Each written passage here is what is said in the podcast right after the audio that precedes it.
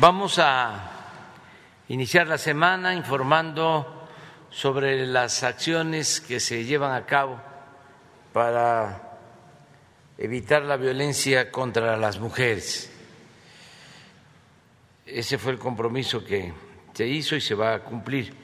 Pero vamos a iniciar con el quién es quién en los precios de los combustibles, como lo hacemos siempre. Luego Vamos a ver los videos de las obras que se están realizando y posteriormente nos van a exponer sobre el tema de la violencia contra las mujeres y lo que se está haciendo.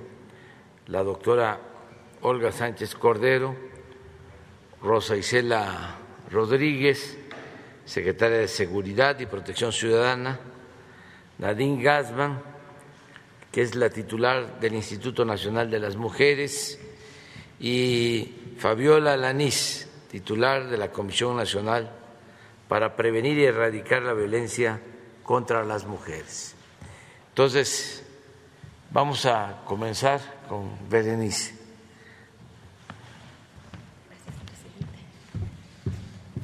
Con su permiso, buenos días tengan todas y todos. Con su permiso, señor presidente.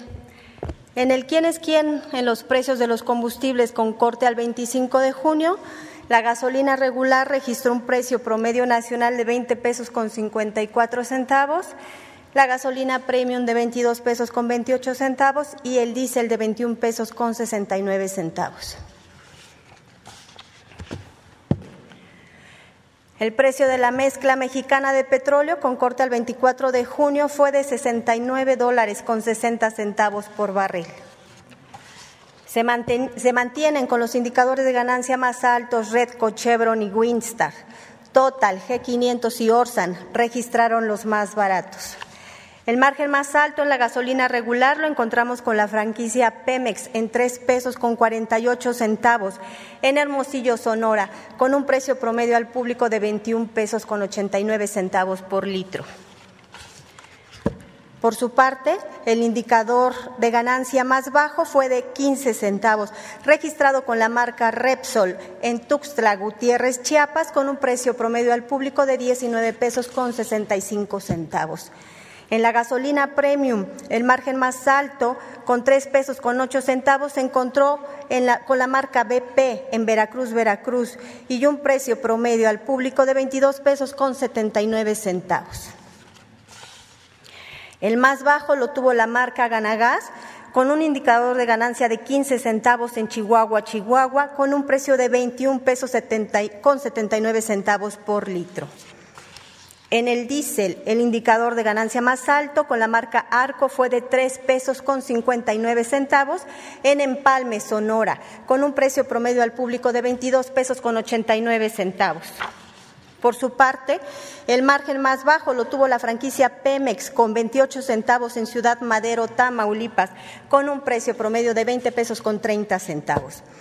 En las acciones de verificación realizadas a las estaciones de servicio de gasolina y diésel, se atendieron 186 denuncias recibidas a través de la app Litro por Litro, se realizaron 171 visitas, de las estaciones verificadas, siete presentaron irregularidades por no dar litros de litro y una más se negó a la colocación de sellos de inmovilización. La estación de servicio que se negó a la colocación de sellos de inmovilización es de la empresa Edarsi en la carretera Tuxpan-Tampico, en Ozuloama de Mascareñas, Veracruz. De los precios registrados en campo, la gasolina regular se identificaron las más baratas con la marca Shell en Guadalajara, Jalisco, con un precio de 18 pesos con 95 centavos y con G500 en Centro Tabasco en 18 pesos con 99 centavos por litro. Por otra parte, las más caras las vendió la marca Arco en Imuri, Sonora, en un precio de 21 pesos con 89 centavos centavos y la franquicia Pemex en Calquiní, Campeche, en 21 pesos con 71 centavos por litro. En lo referente a la gasolina premium, las más baratas se mantienen con la franquicia Pemex en Coatzacoalcos, Veracruz en 20 pesos con 49 centavos y en Ciudad Madero, Tamaulipas en 20 pesos con 80 centavos por litro. Por su parte, las más caras, más caras se encontraron con la franquicia Pemex en Tepecuacuilco de Trujano Guerrero y por la marca Oxogas en Juárez, Nuevo León, ambas en 23 pesos con 19 centavos. En el diésel, los más baratos se registraron en 19 pesos con 99 centavos con la marca G500 en Compándaro, Michoacán y con cargo gas en Matamoros, Coahuila. Los más caros se ubicaron con la franquicia Pemex en Huiramba, Michoacán, en 22 pesos con 97 centavos y con la marca Arco en Empalme, Sonora, en 22 pesos con 89 centavos. En el gas LP estacionario, el margen más alto fue de 5 pesos con 72 centavos, encontrándose por tercera semana consecutiva en la estación de servicio Dura Gas en Durango, Durango, con un precio de 15 pesos con 56 centavos por litro. El más bajo lo tuvo UC Gas Coacalco con un peso con un centavo en Coacalco, en México, con un precio de 9 pesos con 90 centavos por litro. En el gas LP en cilindro, el margen más alto fue de 9 pesos con 14 centavos con la marca Bulgas. En Chalco, México, con un precio de 27 eh, pesos con 62 centavos por kilo. El más bajo lo tuvo nuevamente Gaspasa con un indicador de 2 pesos con 56 centavos en Cozalá, Sinaloa, con un precio promedio de 23 pesos con 2 centavos por kilo. En los precios promedio diarios del gas LP al 23 de junio, el gas en cilindro promedió en 24 pesos con 14 centavos por kilo, mientras que el gas estacionario tuvo un precio promedio de 12 pesos con 89 centavos por litro. En las acciones de verificación a las estaciones de servicio del gas LP se informa que se realizaron 78 visitas una estación de servicio se negó a ser verificada, mientras que cinco más resultaron con infracción. Por su parte, de los 401 cilindros que fueron verificados, se inmovilizaron 41, cinco por no cumplir con los requisitos de seguridad y 36 más por no dar kilo de a kilo. Es cuanto, señor presidente. Muchas gracias. Pues vamos a los videos. La Secretaría de la Defensa Nacional informa los avances en la construcción del Aeropuerto Internacional Felipe Ángeles al 28 de junio de 2021. En la torre de control y servicios de extinción de incendios se continúa con el armado de la cabina del elevador secundario, el ajuste de bastidores iluminados y el habilitado de material para la cubierta central de los edificios colindantes.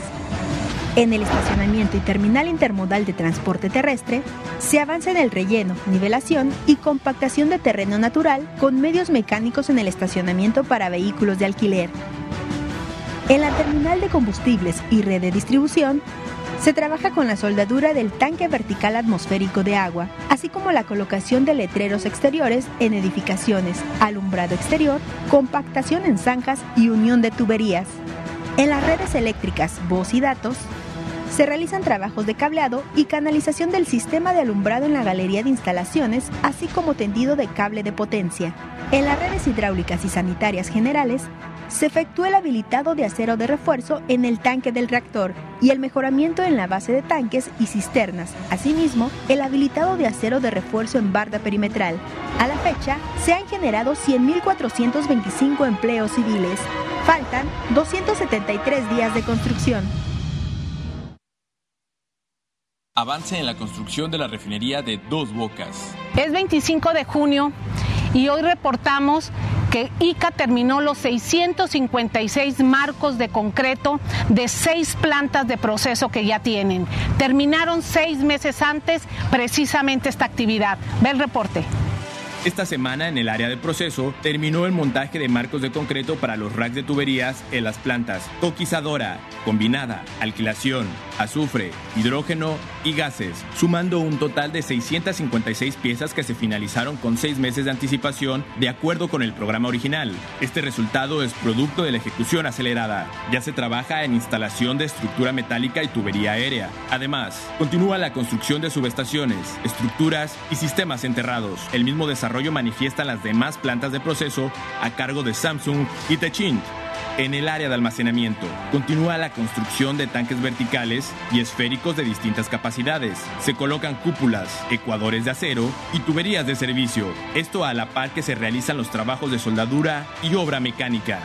En el área de edificios administrativos, continúa la obra negra y detallado de interiores en los edificios contra incendio, telecomunicaciones y cuarto de control. La refinería ha sido diseñada para una movilidad ordenada y segura de los trabajadores y vehículos, por lo que ya se está en etapa final de construcción del área de andenes. Ya se realizó la colocación de techumbre a cobertizos y la aplicación de pintura anticorrosiva. Con respecto al gasoducto, se realizó la introducción de tubería en túnel de perforación direccional de 450 metros de longitud y en el acueducto se lleva un avance de 700 metros de tubería instalada dentro del predio. Se reporta un avance del 61% de la barda perimetral incluyendo el enrejado frontal, rejilla de Irving en el muro interior y barda de concreto en el área de almacenamiento. Cada día la nueva refinería de Dos Bocas recibe al personal y prestadores de servicios que se encargan de desarrollar los trabajos de construcción de esta magna obra, fortaleciendo así la generación de empleos directos e indirectos para brindar oportunidades a las y los mexicanos. En materia de sustentabilidad, continúa el cultivo de plantas de ornato en el vivero para su traslado a la refinería.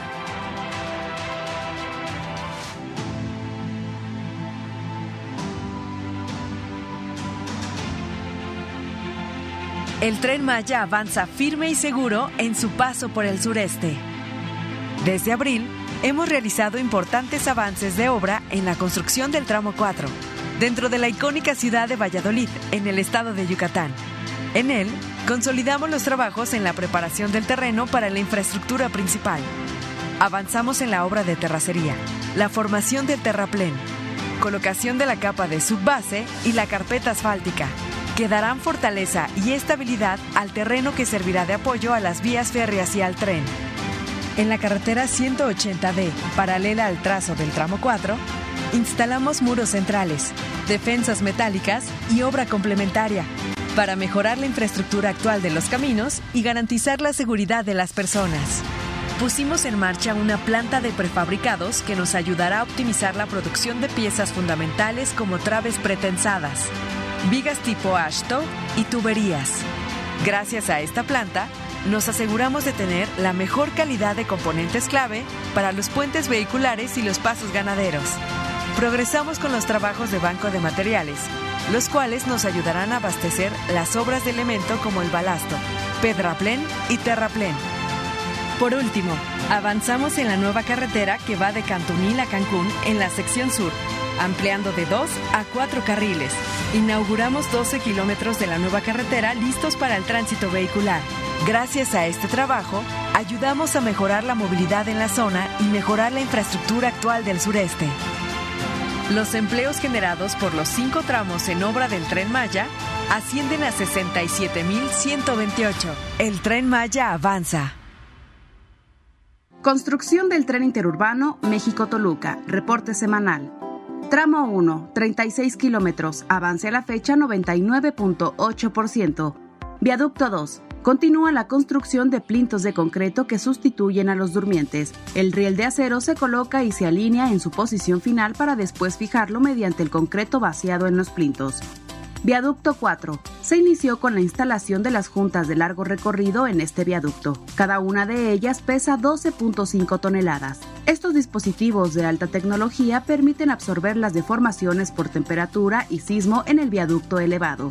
Continúa la construcción de los topes sísmicos en los apoyos faltantes de este viaducto. Tramo 3, 17 kilómetros, avance a la fecha 52.8%. Frente 2, Carretera Federal. Inició la instalación de tabletas prefabricadas de concreto en este frente. Estos elementos permiten la colocación del acero de refuerzo y el colado de concreto en las losas de compresión del viaducto elevado sin la necesidad de colocar andamios para la cimbra que afectaría la operación de la carretera. Los claros restantes de este viaducto serán cubiertos con traves y estructuras de acero que están en fabricación. PIF La Venta. El nuevo paso a desnivel ya está terminado y se encuentra en operación. Se continúa con los trabajos previos para el retiro y demolición del paso a desnivel existente. Esta maniobra de desmontaje se realizará próximamente en turnos nocturnos para minimizar la afectación a los usuarios de la autopista México-Toluca. Subestación eléctrica de tracción 2. El acceso está terminado y ya se han instalado los dos transformadores considerados en el proyecto. Los taludes se preparan con fibras naturales para recibir la hidrosiembra, que garantizará su estabilidad por medio de la vegetación que será implantada en ellos. Secretaría de Comunicaciones y Transportes. El Programa para el Desarrollo del Istmo de Tehuantepec busca el bienestar económico y social de la región. Para lograrlo, se moderniza la infraestructura de la plataforma logística del corredor interoceánico. A continuación se informa el avance de obras a 21 de junio de 2021.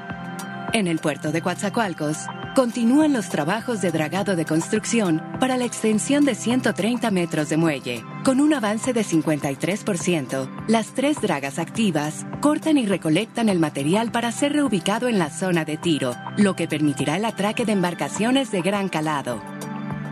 En el puerto de Salina Cruz se han colado 3.739 elementos de concreto que representan 28% del total de elementos necesarios para la construcción de 1.6 kilómetros del rompeolas oeste. En el acopio y selección de piedras se han clasificado 48.000 toneladas entre roca núcleo, secundaria, perma y coraza.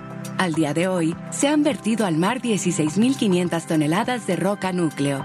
La renovación de las vías del ferrocarril del Istmo de Tehuantepec continúa en los cinco tramos con un avance global de 60%. En cada tramo, el promedio de avance en suministro de materiales es de 73% y de 47% en ejecución de obra.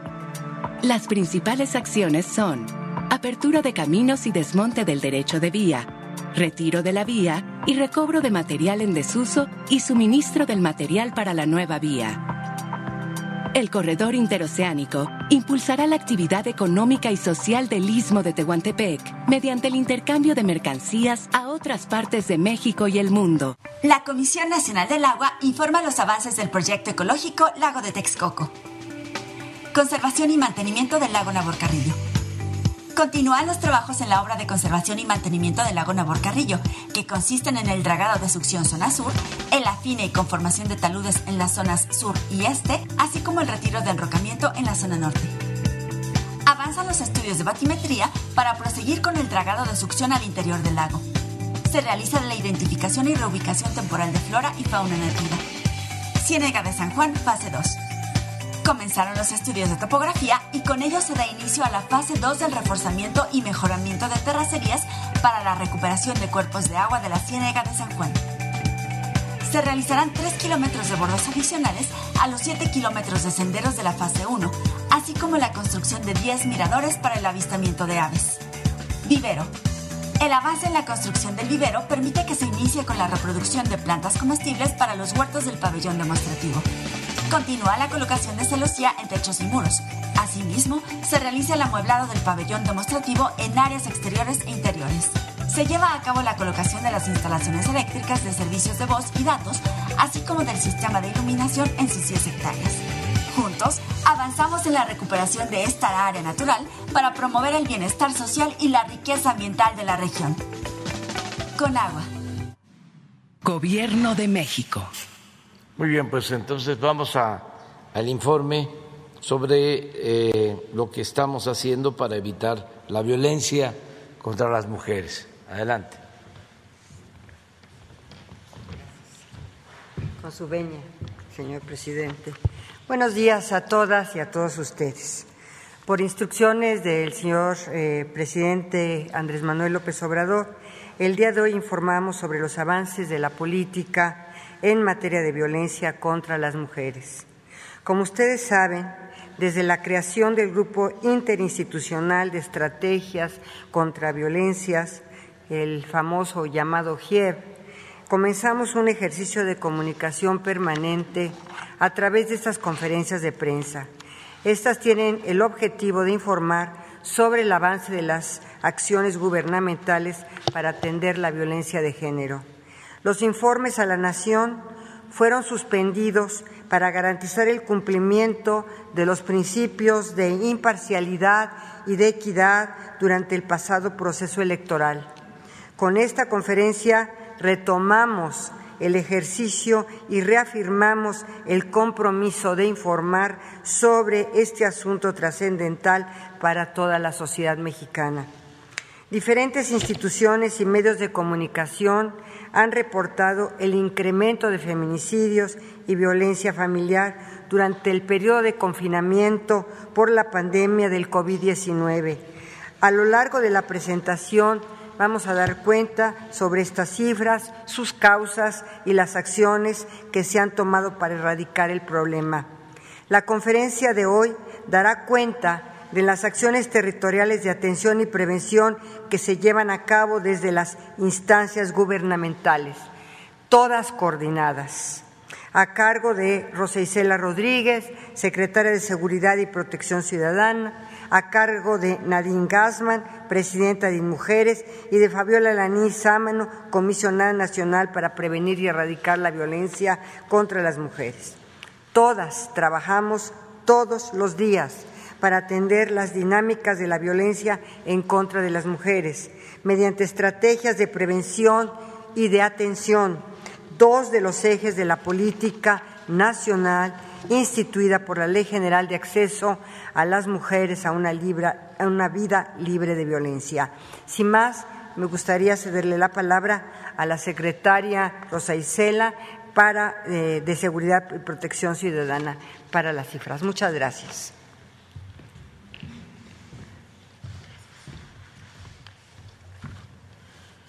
Muy buenos días, tengan todas y todos ustedes. Con su permiso, señor presidente, eh, muy buenos días a los representantes de los medios de comunicación y a quienes nos siguen por redes sociales. En cumplimiento a su instrucción, señor presidente, presentamos este informe sobre el comportamiento de la incidencia de feminicidios y otras violencias, así como las acciones que hemos emprendido desde la Secretaría de Seguridad y Protección Ciudadana. Estamos trabajando en coordinación, siempre en coordinación con la Secretaría de Gobernación, quien encabeza este importante trabajo desde el grupo interinstitucional en contra de la violencia hacia las mujeres, el GIEB. En primer lugar, destacar que durante décadas la cifra oficial minimizó el feminicidio, lo borró, disfrazó y negó. Lamentablemente, este flagelo ha existido y hay referencias conceptuales desde 1976, pero el primer caso reconocido en México se registró en 2010 en el estado de Guerrero. De acuerdo a la línea de tiempo que vemos ahí, fue en 2018 cuando se homologó y aprobó por primera vez un criterio nacional para el registro de este delito por parte del Secretariado Ejecutivo del Sistema Nacional de Seguridad Pública, mientras que en 2019, hace apenas dos años, se logró que todos los estados lo tipificaran en sus códigos penales. Entre 2018 y 2019 se reforzó el registro estadístico de este delito a nivel nacional mediante lineamientos para homologar las nueve causales de feminicidio en las 32 entidades. En el gobierno del presidente Andrés Manuel López Obrador tenemos el compromiso de clasificar adecuadamente los feminicidios sin importar que esa suma implique un aumento en las estadísticas. Aquí la gráfica sobre la incidencia de feminicidios informar que entre enero y mayo de este año se presentaron 423 víctimas de este delito, un aumento de 7.1% respecto al mismo periodo del 2020. En la siguiente lámina, ocho entidades concentraron el 57.4% de las carpetas de investigación por este delito en el país. Destacar que en algunas entidades como la Ciudad de México, toda carpeta de investigación por homicidio cuya víctima es mujer se inicia como feminicidio. En la gráfica siguiente, si revisamos la incidencia por cada 100.000 habitantes, el panorama nos muestra que ocho entidades concentran las tasas más altas de feminicidio. Morelos, Sonora, Quintana Roo, Colima, Jalisco, Sinaloa, San Luis Potosí y Chiapas.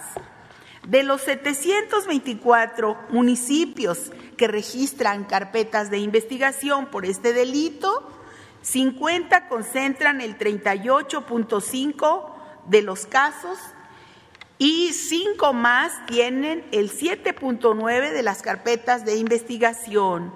Culiacán, Tijuana, Juárez, Guadalajara y Monterrey. En atención a los compromisos que asumimos para atender este delito, 30 mesas estatales y 244 regionales para la construcción de paz cuentan con la asistencia constante de las instancias dedicadas a la atención de las mujeres, de la Secretaría de Gobernación o de otros estados como son el INMUJERES y la CONAVIM. Para combatir la impunidad, los secretarios técnicos de las mesas para la construcción de paz dan seguimiento a 224 carpetas de investigación por homicidios, por homicidios contra mujeres, 123 por feminicidios y 101 por homicidios dolosos. Por lo que hace el compromiso de crear cuerpos especializados para la atención del feminicidio, informar que a la fecha 100 integrantes de la Guardia Nacional se encuentran listas para apoyar a las fiscalías estatales en investigaciones de este delito y además se han capacitado en atención e investigación de violencia de género y feminicidio, protocolos de atención a delitos en contra de niñas, niños y adolescentes, primer respondiente y procesamiento del lugar de los hechos, especializado en feminicidios y delitos de odio contra las mujeres. Hay que aquí decir que agradecemos mucho a la Secretaría de Gobernación por, todo por toda la capacitación, así como de varias universidades que han recibido este equipo de mujeres, así como de la Fiscalía General y de la Fiscalía de la Ciudad de México. Y en el marco del Modelo Nacional de Policía y Justicia Cívica, se aplica ya el Protocolo Nacional de Actuación Policial para la atención a la violencia de género contra las mujeres en el ámbito familiar, que nos permite la profesionalización y capacitación de policías estatales y municipales en materia de derechos humanos y género. Continuamos los trabajos de elaboración del Protocolo Nacional de Atención de Violencias Feminicidas y durante el último año se realizaron 800 actividades, talleres, cursos y pláticas en materia de igualdad, de violencia de género, de no discriminación, de masculinidades y de salud, en la que participaron 27.323 elementos, hombres y mujeres, de la Guardia Nacional. En la propia Secretaría de Seguridad y Protección Ciudadana se instaló el gabinete de género entre todos los órganos eh, desconcentrados y el órgano central de la Secretaría. Se instaló este gabinete para avanzar en la agenda de derechos de las mujeres en todas las acciones y programas de la institución.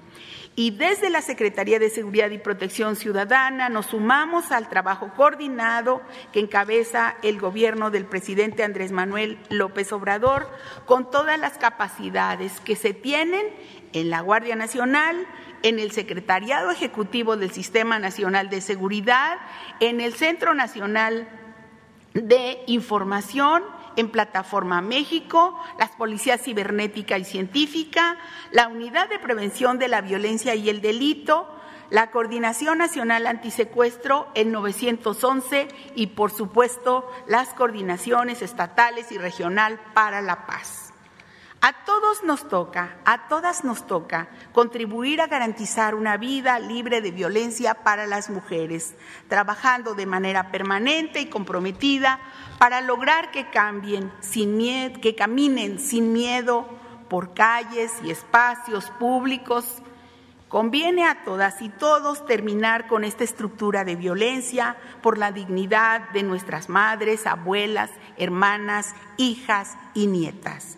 No puede haber paz sin justicia y no puede haber justicia sin una vida digna y libre de violencia para las mujeres. Muchas gracias por su atención y gracias que nos permiten trabajar con ustedes. Gracias.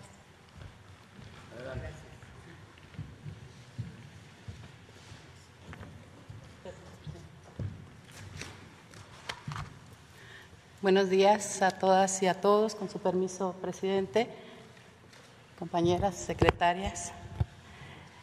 Em, podemos observar en la lámina 1, em, y le quiero informar, eh, señor presidente, que durante los últimos meses hemos reforzado las acciones para prevenir, atender, sancionar y erradicar las violencias que ocurren todos los días en contra de las mujeres y las niñas, es decir, la violencia por razones de género.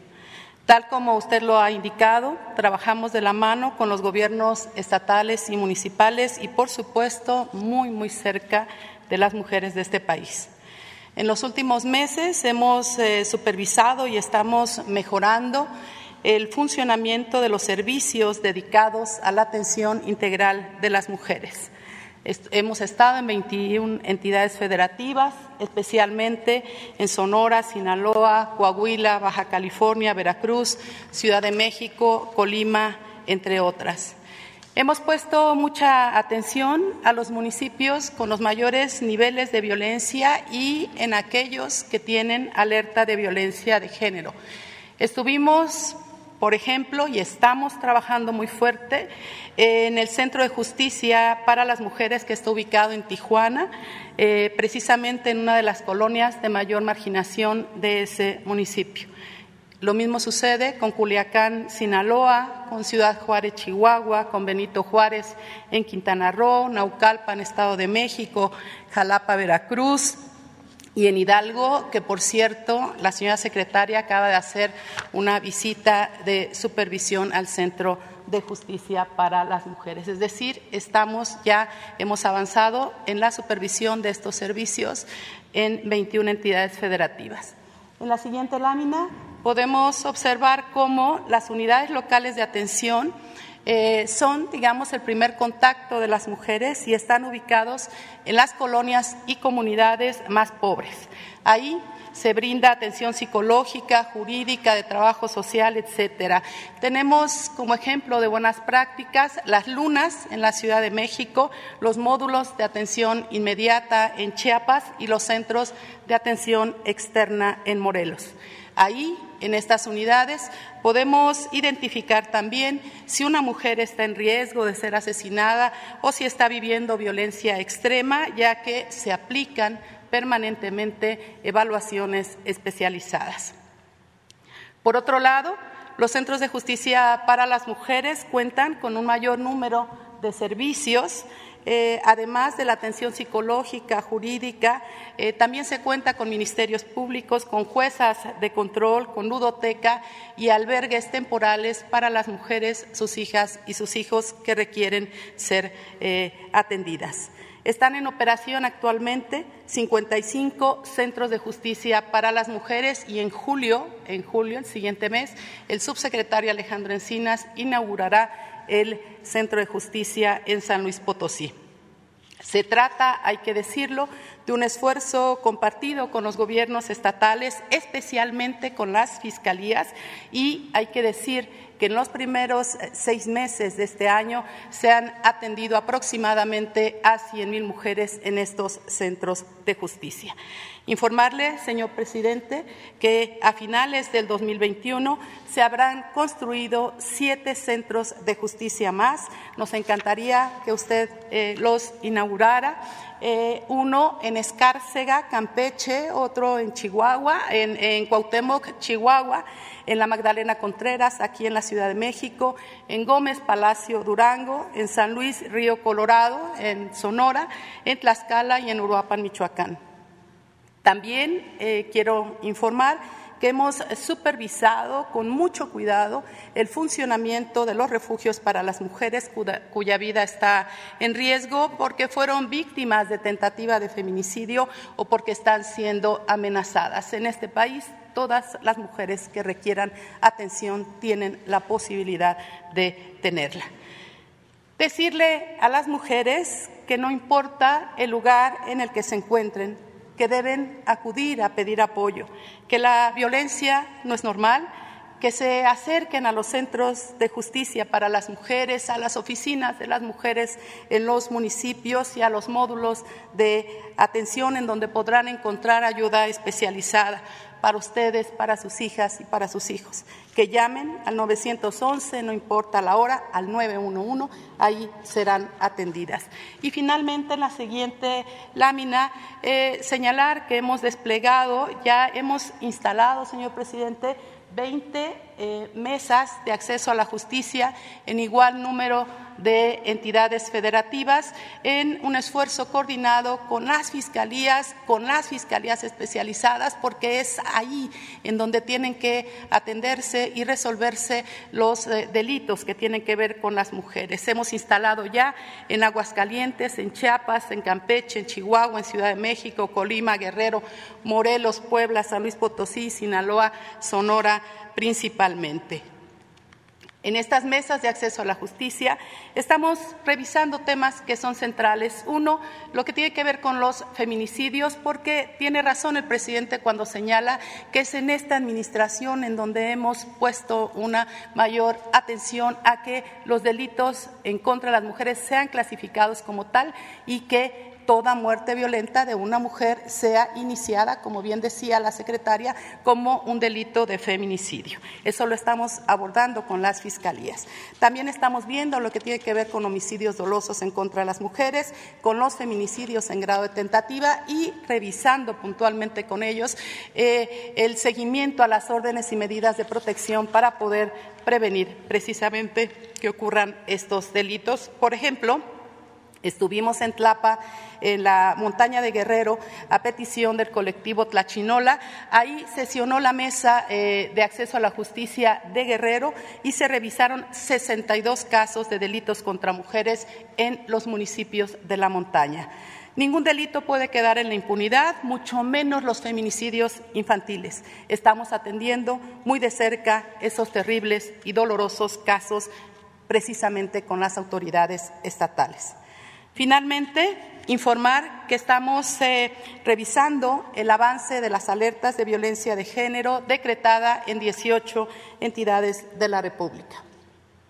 Sabiendo que es una responsabilidad compartida de los tres niveles de gobierno, nos hemos reunido con los gobernadores de Campeche, Chiapas, Colima y Quintana Roo para revisar el seguimiento a las alertas de violencia de género. Hemos estado también en acciones eh, dedicadas, eh, encaminadas precisamente a atender la alerta con el gobernador de Oaxaca y con el gobernador de Morelos y también con la gobernadora de Sonora, Claudia Pavlovich, a quien le agradezco todas sus atenciones. Hemos revisado puntualmente el seguimiento de las acciones para erradicar la violencia en contra de las mujeres en aquel estado y también hemos asistido y reconocemos el empeño que ha puesto el Gobierno de la Ciudad de México a cargo de la doctora Claudia Sheinbaum para informar puntualmente cada día 25 las acciones orientadas a la erradicación de las violencias por razones de género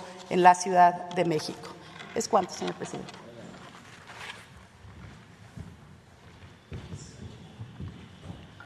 Gracias, presidente.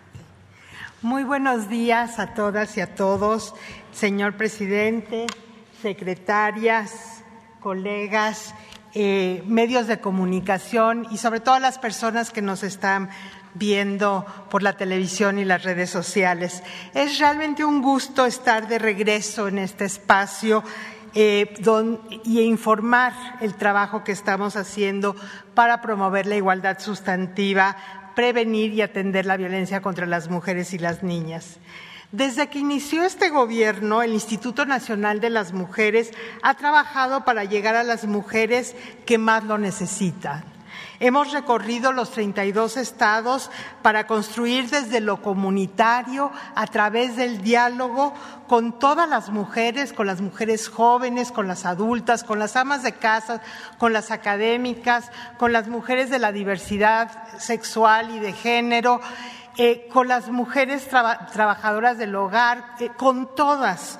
Eh, pero especialmente escuchando a las mujeres que están en situación de mayor vulnerabilidad, es decir, con las mujeres indígenas, con las mujeres rurales, con las mujeres afromexicanas, eh, todas, todas las mujeres trabajadoras. Y en este diálogo, la siguiente, por favor, las, las mujeres nos dijeron tres de sus principales preocupaciones y expectativas. El primero, erradicar las violencias que enfrentan en todos los espacios y vivir en paz. Es un deseo profundo de las mujeres mexicanas. Segundo, es tener más autonomía económica, poder salir a trabajar, ganar un salario, tener seguridad social.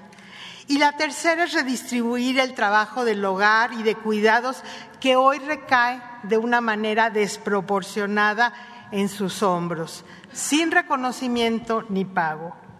Las demandas de todas las mujeres quedaron plasmadas en el Programa Nacional para la Igualdad entre Mujeres y Hombres 2024, que es la hoja de ruta que estamos siguiendo por todo el gobierno de México. Especialmente en el tema de violencias contra las mujeres y las niñas, en el I-Mujeres reconocemos que estas representan un reto enorme que requiere de todos los esfuerzos institucionales de todo, de todos y todas, como bien decía la secretaria. Y es por eso que estamos trabajando, liderados por la secretaria Sánchez Cordero, en el GIEB, para articular acciones que den resultados. Y nos hace mucho énfasis la secretaria y el presidente de la necesidad de dar resultados. Y desde el Mujeres impulsamos estrategias para prevenir las violencias contra las mujeres y las niñas y hoy solo quiero referirme a tres de ellas. La siguiente, por favor. La primera tiene que ver con en materia de violencia sexual y embarazo de niñas y adolescentes. La siguiente, por favor. Eh, a este gobierno nos preocupa la violencia sexual y el embarazo de las niñas y adolescentes. Y es por ello que Mujeres, desde Mujeres, estamos impulsando acciones de prevención del embarazo adolescente y de erradicación del embarazo infantil a través del Fondo para el Bienestar de las Mujeres que estamos coordinando con las 32 entidades federativas y que están desarrollando cuestiones que van desde talleres, pero sobre todo estamos haciéndolo de la mano de las instancias locales y poniendo al centro el protagonismo de las niñas y de las adolescentes. Esto porque la 4T, la cuarta transformación, solo se va a alcanzar cuando las niñas y las adolescentes puedan ejercer su derecho a vivir una vida libre de violencia, cuando tengan una vida plena, cuando tengan sueños y puedan alcanzar estos sueños. Y esta estrategia habla directamente con ellas, habla de lo que tienen que hacer, cómo están los servicios dispuestos para ellos, la importancia de la educación en sexualidad y sobre todo la prevención de la violencia. La segunda acción de las que les quiero eh, hablar es la siguiente, por favor, es la relativa al acompañamiento de las mujeres en el territorio. Un elemento fundamental de la prevención de la violencia por razón de género es la cercanía la escucha, el acompañamiento desde el territorio, desde las comunidades, desde los barrios, desde las colonias. Y por ello, en el IMujeres impulsamos el fortalecimiento de los centros para el desarrollo de las mujeres y las redes de mujeres constructoras de paz. Este año fortalecimos 388 centros de desarrollo de las mujeres que están en todo el territorio nacional. Estos son lugares construidos con y para las mujeres. Se, orientan programas de capacitación para acercar a las mujeres a los programas de bienestar, apoyarlas en su emprendimiento, prevenir y atender para referir los casos de violencia. Como usted nos ha reiterado, presidente, eh, hay que escuchar a la gente y hay que trabajar con la gente. Y eso es lo que estamos haciendo. Solo quiero darles, por ejemplo, un, eh, darles un ejemplo de mi visita a Sinacantán, Chiapas, donde la señora María José me contó cómo con la capacitación que recibió en el CDM eh, mejoraron la comercialización de sus artesanías y cómo en ese colectivo también aprendieron las mujeres que tienen otras cosas, no solo artesanías. Estas acciones, que a veces parecen simples, cambian la vida de las mujeres, cambian la posibilidad de lograr insertarse al mercado de trabajo, de tener ingresos propios, de tener autonomía. También en este esfuerzo, en 2020, impulsamos con el Secretariado Ejecutivo de Seguridad Nacional la creación de 247 redes de mujeres constructoras de paz en 100 municipios de 26 estados. Y seguimos trabajando, aún en la pandemia, para crear estas redes que son redes que dialogan con las autoridades municipales, que identifican zonas de riesgo, que recuperan el espacio público, que median en las comunidades cuando hay conflictos. La siguiente, el tercer ejemplo que quiero dar es sobre la corresponsabilidad en el tema de cuidados. Se los dije, no los dicen, las mujeres necesitan eh, tener en los cuidados reconocidos, redistribuidos y retribuidos.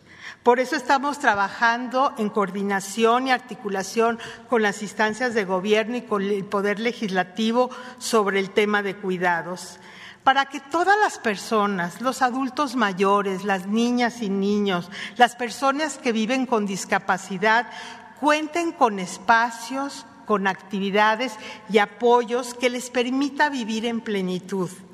Queremos promover la corresponsabilidad dentro de las familias, en las comunidades, el sector privado tiene que ser corresponsable y el Estado tiene que garantizar el derecho al cuidado. Esto requiere coordinación institucional para que las mujeres puedan liberar su tiempo para ingresar al mercado laboral o estudiar o disponer simplemente de su tiempo. Y también para que los hombres disfruten de estos quehaceres. Sabemos, lo sabemos por muchas vías, y la literatura nos lo dice claramente, que promover la autonomía económica de las mujeres es una medida comprobada de prevención de la violencia contra las mujeres. Y también sabemos que cuidar genera empatía y que la empatía tiene el potencial de disminuir las violencias. Queremos que se construyan estrategias de cuidados colectivos como lo hacen nuestros pueblos y comunidades indígenas. Tenemos mucho que aprender de estas prácticas comunitarias. La que sigue. Y este esfuerzo lo estamos llevando también a nivel internacional. Lanzamos la Alianza Global de Cuidados en el marco del Foro Generación Igualdad que se recordará, presidente, inauguramos aquí con usted en marzo. Eh, lanzamos esta alianza eh, y hemos tenido una gran apertura por parte de países, del sector privado, de eh, organizaciones de la sociedad civil, de la academia y de la filantropía. Esta semana vamos a presentar, lanzar formalmente la alianza en el cierre del Foro Generación Igualdad que empieza el día 30 de junio en París. Estas son algunas de las eh, acciones que realizamos en colaboración con la Administración Pública Federal. La siguiente, por favor. Pero lo más importante que debemos destacar es el impacto que han tenido los programas prioritarios que están poniendo en el centro de la transformación a las mujeres y que en 2020 con todo y pandemia, alcanzaron a 47.5 millones de personas, de las cuales 57%, o sea, 27 millones, son mujeres. La siguiente, por favor. Estas cifras hablan de hechos, del compromiso que el gobierno del presidente Andrés Manuel López Obrador tiene con las mujeres. Por eso decimos que las mujeres están al centro de la cuarta transformación y que la cuarta transformación será con las mujeres y las niñas o no será. Muchas gracias. Gracias, Bueno, vamos a. ¿De acuerdo?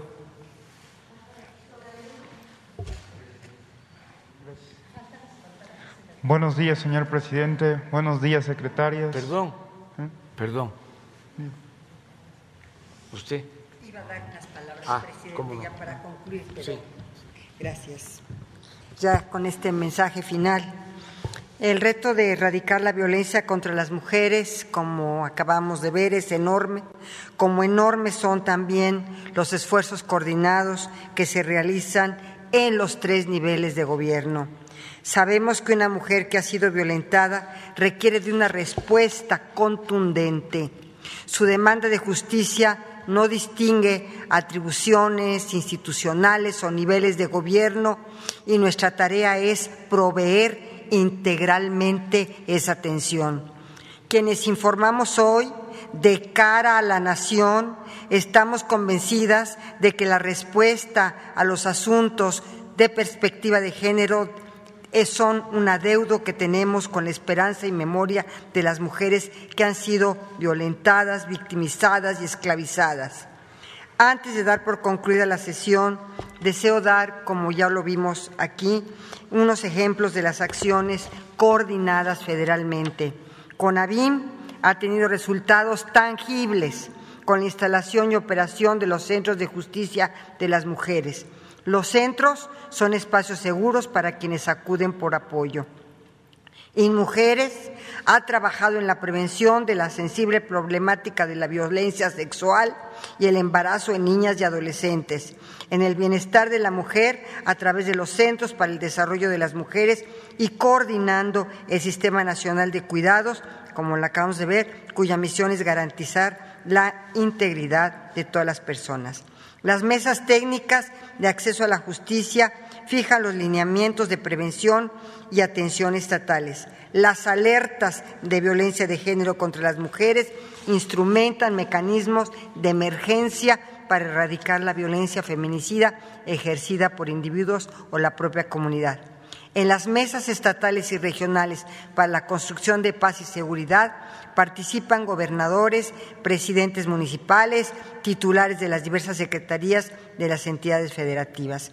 Cabe señalar que cada entidad, en el marco de sus atribuciones y autonomía, ha desarrollado la capacitación de la fuerza pública, procuración e impartición de justicia, con perspectiva de género para ampliar la cobertura de servicios de atención y mejorar la calidad en un, ámbito público distinto, pero vinculado a toda la estrategia nacional, la Secretaría de Educación Pública estableció mecanismos de prevención y atención y sanción del hostigamiento sexual en las instituciones de educación, incorporó temáticas de equidad de género y educación sexual en los planes y programas de estudio y los libros de texto gratuito para reforzar la transformación educativa que requiere la prevención de la violencia contra las niñas y las mujeres. Finalmente, la pandemia nos ha dado lecciones de política pública importantes. Como muestra, el confinamiento trajo eh, otra clase de problemas emocionales y afectivos que han contribuido al incremento de la violencia intrafamiliar. Vamos a solicitar respetuosamente a otras dependencias su valiosa cooperación para formular propuestas que fortalezcan la Estrategia Nacional de Prevención y Atención de la Violencia en contra de las Mujeres. El Gobierno de México continúa su labor permanente para atender las causas y las consecuencias de la violencia en contra de las mujeres.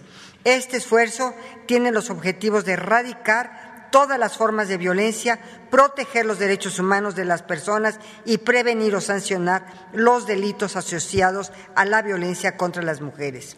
Las personas tenemos el derecho de vivir libres sin temor a que se violente nuestra seguridad física y emocional. Y el Estado está cumpliendo con su protección para salvaguardar sus derechos. Muchas gracias a todas las instancias de gobierno, muchas gracias a la secretaria Rosa Isela Rodríguez por realmente su coordinación en todas las mesas interinstitucionales para salvaguardar, erradicar y atender las violencias. Muchas gracias a Nadim y gracias a Fabiola. Muchas gracias a todas las colaboradoras. Señor presidente, es cuanto. Bueno, vamos. Buenos días, señor presidente. Buenos días, secretarias, titulares de despacho. Diego Elías Cedillo, de Tabasco Hoy, Campeche Hoy, Quintana Roo y Diario Basta en la Ciudad de México, del Grupo Cantón. Señor presidente, en atención a la exposición que hicieron ahorita todas las encargadas de las políticas en el tema de mujeres, me gustaría destacar un tema. Recientemente en el programa de discusión de Grupo Cantón tuvimos a bien tener una invitada, una amiga mía que se llama Daniela Ancira, que es la directora general de una asociación civil, de una fundación que se llama La Cana. En, en este programa abrevamos en un problema que podría tener eh, México como tal ante las mujeres que están privadas de su libertad en los reclusorios y presentan infinidades de problemas, pero principalmente, señor presidente, el factor aquí sería, y mi pregunta puntualmente, si, si usted consideraría la posibilidad que pudiera haber una reforma para que las personas privadas de su libertad y particularmente las mujeres pudieran votar en las elecciones venideras. ¿Por qué? Para que una vez que estas personas puedan ser tomadas en cuenta, pueda haber una, o sea, se abra el panorama para las políticas públicas de las personas que están privadas de su libertad, porque lamentablemente eh, dichas personas y en particular las mujeres tienen ahí una arista que no ha sido atendida. A su vez, con base en lo que usted ha comentado de las reformas en el Poder Judicial, y creo que la ministra en retiro podrá tener eh, el panorama general por su experiencia, más del 50% de las mujeres privadas de su libertad no tienen una sentencia ya debidamente acreditada. Entonces, señor presidente, me gustaría preguntarle cuál es su opinión al respecto y si se pudiera atender esta arista o si se pudiera poner en la mesa este, este tema. Gracias, presidente. Muy bien. Se está este, garantizando el derecho a votar en los reclusorios, pero me gustaría que lo explicaran tanto la secretaria de Seguridad como la secretaria de Gobernación. Con su permiso, presidente. Efectivamente, el, en el día de las elecciones, el 6 de junio pasado, se llevó a cabo un ejercicio a nivel nacional de todas y todos los mexicanos y nosotros recibimos en la Secretaría, eh, en el sistema del organismo desconcentrado para la reinserción social, este, eh, en reclusorios federales una instrucción de un juez para que se permitiera la votación en cinco eh, penales federales de las personas que estaban ahí recluidas. De las personas recluidas que estaban siendo procesadas, que aún no recibían una sentencia. Y se hizo ese ejercicio de votación con, eh, evidentemente con la participación del Instituto Nacional Electoral, con la Comisión Nacional de Derechos Humanos y, por supuesto, con eh, la participación de la Secretaría de PIRS de ese órgano desconcentrado para eh, que pudiera ser posible que la votación se llevara a cabo eh, y ese ejercicio del voto se pudiera hacer. Se realizó sin ningún problema y el INE se llevó las boletas para su contabilización. Decir que eh, pues ese ejercicio ya se hizo esta en esta primera ocasión y que se verá por las instancias correspondientes si esto se puede hacer. Sí representa para la institución un reto, dado el número de eh, personas que están aquí, y sí sería un reto para nosotros, esa es una opinión personal, el hacer campaña complicada dentro, bueno, sería complicado para nosotros adentro de eh, los penales, por obvias razones. Entonces, digamos que por instrucción de juez, esta vez se realizó, veremos qué es lo que pasa en los siguientes lugares. Pero se tuvo, eh, digamos, la, el derecho que, que tienen las personas que no están sentenciadas. Eso es por nuestra parte.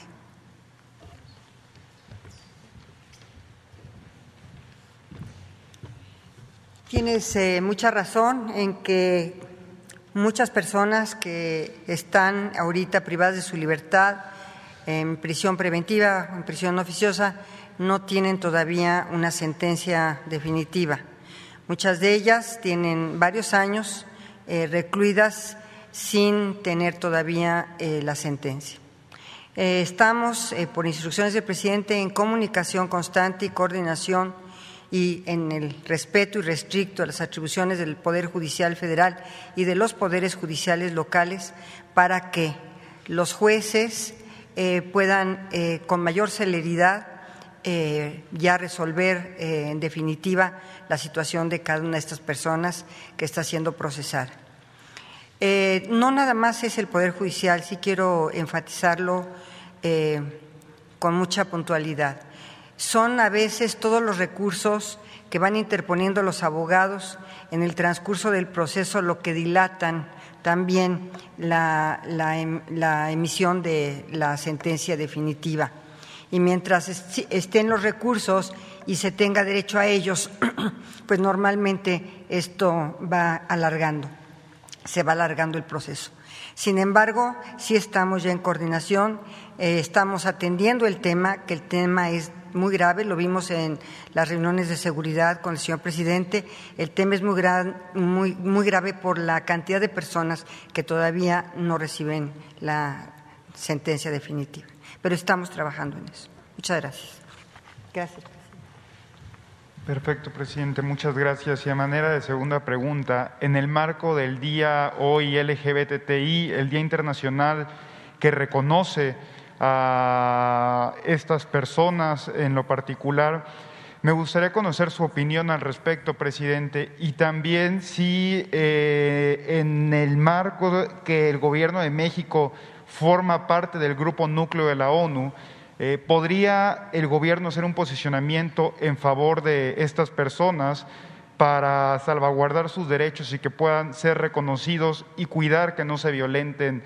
Eh, por diversas razones de discriminación. ¿Cuál sería su opinión al respecto, presidente? Bueno, la opinión es que debemos eh, garantizar las libertades plenas, amplias, de todas las personas, que estamos por el respeto a la diversidad. No solo por la tolerancia, que es como una especie de concesión. El respeto a los derechos de todos es eh, fundamental en una sociedad democrática. Y nosotros vamos a seguir de esa forma, respetando a todos. En el gobierno que represento, no se permite el clasismo, el racismo, ni la discriminación. No somos iguales a los conservadores. Nosotros estamos en favor de las libertades.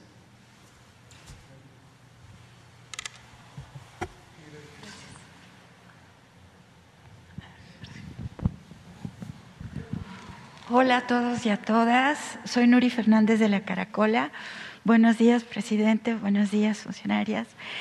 Eh, bueno, yo quisiera referirme a que realmente sí hay en estos, eh, en el informe del último periodo, un aumento de la violencia, ¿no? Y en particular hay un aumento de la violación y también del feminicidio. Entonces, yo quería plantear lo siguiente. Cuando estuvieron en el aniversario de Tenochtitlan y que estaba presente la presidenta, expresidenta de Brasil, Dilma Rousseff, ella citó a Carlos Monsiváis diciendo que si se pierde la batalla cultural, se pierde la batalla política.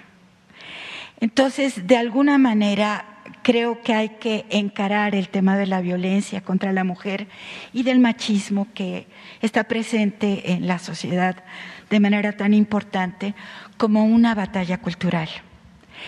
Y cómo hacer, porque esto también tiene que ver con, con, digamos, acercarse al mundo urbano y al mundo del arte y la cultura. ¿Cómo hacer que haya una participación, por ejemplo, de artistas, de foros de debate sobre estos temas para aumentar la conciencia en la sociedad. Porque es un tema de conciencia, no solamente es un tema de acciones de gobierno, es un tema de conciencia social general. Entonces, ¿cómo hacer para lograr hacer una convocatoria suficiente para que en las ciudades y también en las comunidades rurales, pero en particular en las ciudades, haya información y debate suficiente que denuncie el acoso contra la mujer, la violencia, porque antes de la violencia casi siempre hay acoso. Entonces, para lograr que el machismo sea visto como un problema por la sociedad. Entonces, esa sería mi pregunta. No sé si, si el presidente o alguna de ustedes pudiera contestarla y tengo una pregunta más.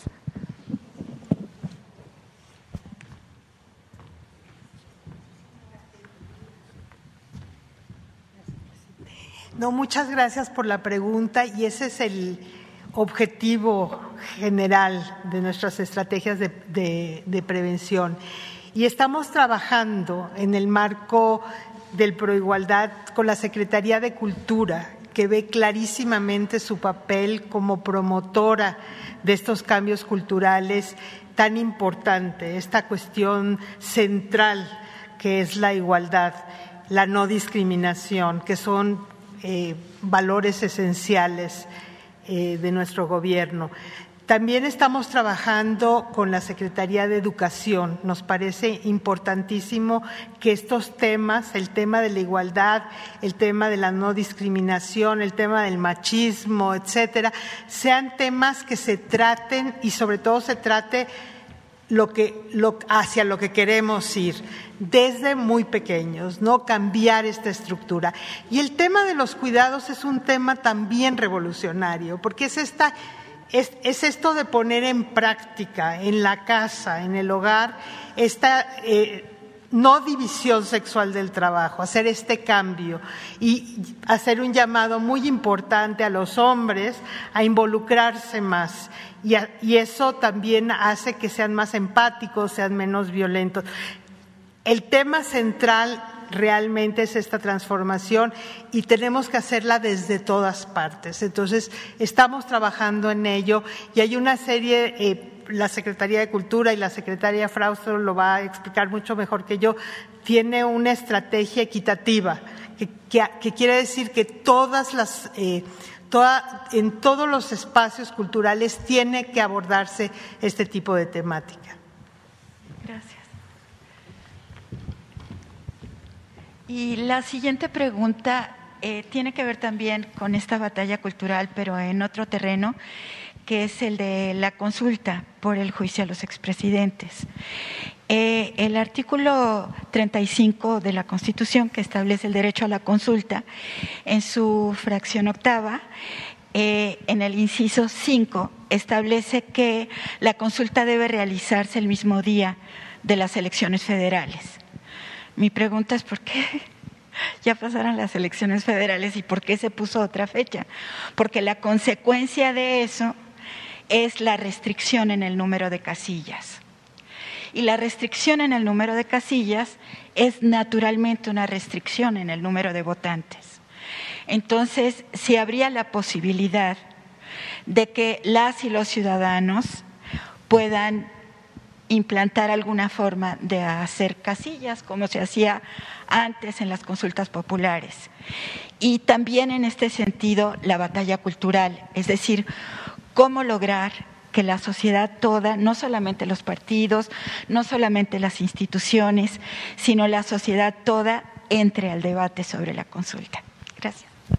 Bueno, esto tiene un origen cuando se envió la iniciativa para la consulta, se propuso que se celebrara la consulta el mismo día de la elección. Sin embargo, los eh, del bloque opositor no aceptaron.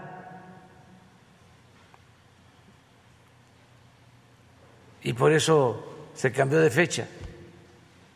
Algo ilógico, absurdo, porque bien se pudo en la pasada elección, como lo establece en efecto el artículo 35, poner una mesa con boletas y de esa manera garantizar más participación ciudadana, más legitimidad, facilitar eh, llegar al número de ciudadanos para que la consulta tenga un efecto vinculatorio, pero no había voluntad en el Congreso, sobre todo de la oposición. Ellos están más anclados en la democracia representativa. No les gusta la democracia participativa. Y es hasta mucho decir que les gusta la democracia representativa, porque suele pasar que no les gusta la democracia, aunque este, finjan o les gusta la democracia siempre y cuando sea para justificar el dominio de una minoría sobre la mayoría del pueblo. Entonces, por eso es que la consulta se va a llevar a cabo del día primero de agosto. De todas formas, hay que eh, promoverla. Los medios no la van a promover, porque los medios están al servicio de los grupos de intereses creados, con honrosas excepciones no les conviene, como se dice coloquialmente, como lo dice el pueblo. No dicen nada, dice la gente, porque no les conviene. Pero ya, afortunadamente, se está dando un debate, una polémica, y es interesantísimo lo que ya está empezando a suceder en las redes sociales. Estaba yo viendo una respuesta de una mujer inteligentísima, Beatriz Aldaco, que no tengo el gusto de conocer, o a lo mejor sí en alguna ocasión, pero no la identifico.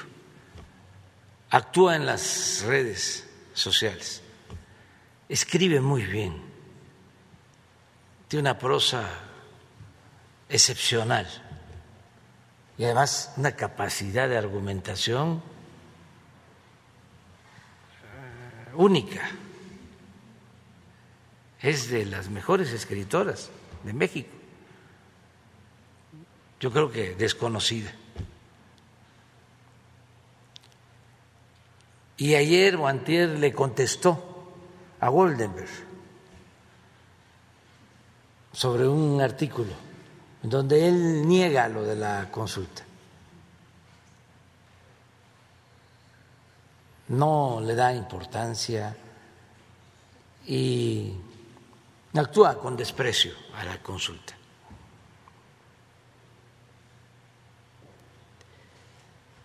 El artículo de Goldenberg es apoyado por Rolando Cordera Yo apoyo la argumentación de Beatriz Aldaco, por ejemplo, e invito a que se conozcan los textos, los dos, del de Goldenberg y el de Beatriz. Y así eh, ir eh, debatiendo sobre este tema que es muy importante, es que la gente decida con libertad sobre su futuro, es mandar obedeciendo, ya fijé mi postura, yo no voy a participar, no voy a votar para que se enjuicie a los expresidentes. Lo dije desde que tomé posesión, estoy pensando hacia adelante, afortunadamente vamos muy bien, se está acabando con la corrupción, que es lo que tiene a los conservadores muy molestos. Porque estaban acostumbrados a robar y a mandar y a ignorar al pueblo. Entonces eso ya está cambiando y les molesta mucho porque son muy clasistas porque son muy racistas y son muy hipócritas. Esa es su verdadera doctrina, la hipocresía. Aparentan una cosa y son otra. Entonces, por eso sí es importante el debate y ojalá y se siga dando y en libertad todos participen y decidan. Yo propuse lo de la consulta porque considero que es un ejercicio importante, no solo legal, sino moral.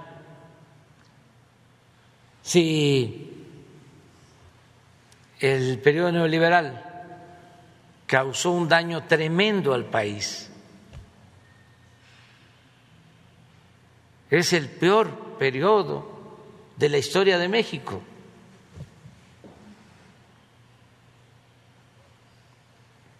Fue un proceso de degradación de decadencia,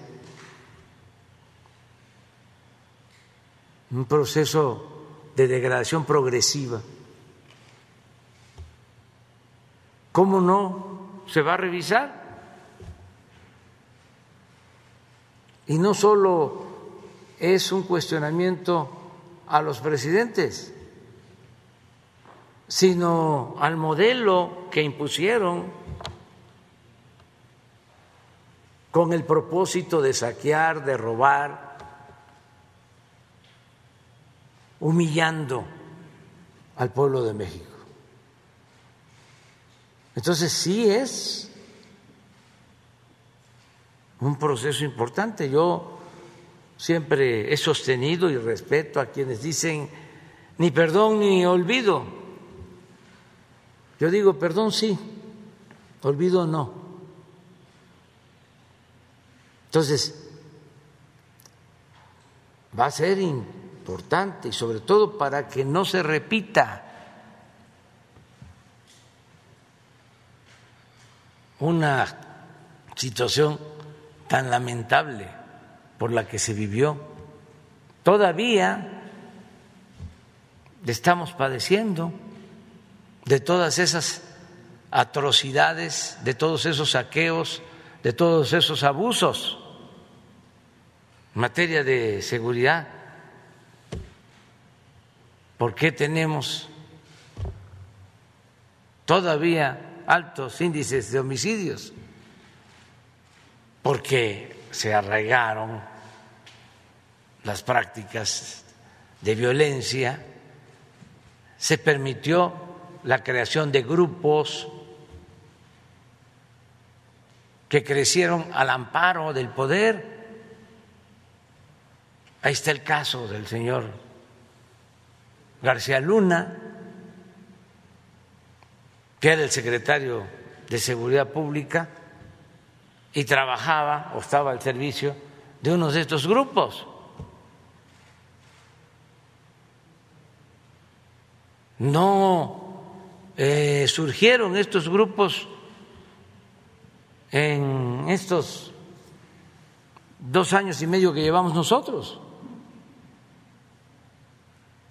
El grupo Sinaloa ya lleva su tiempo.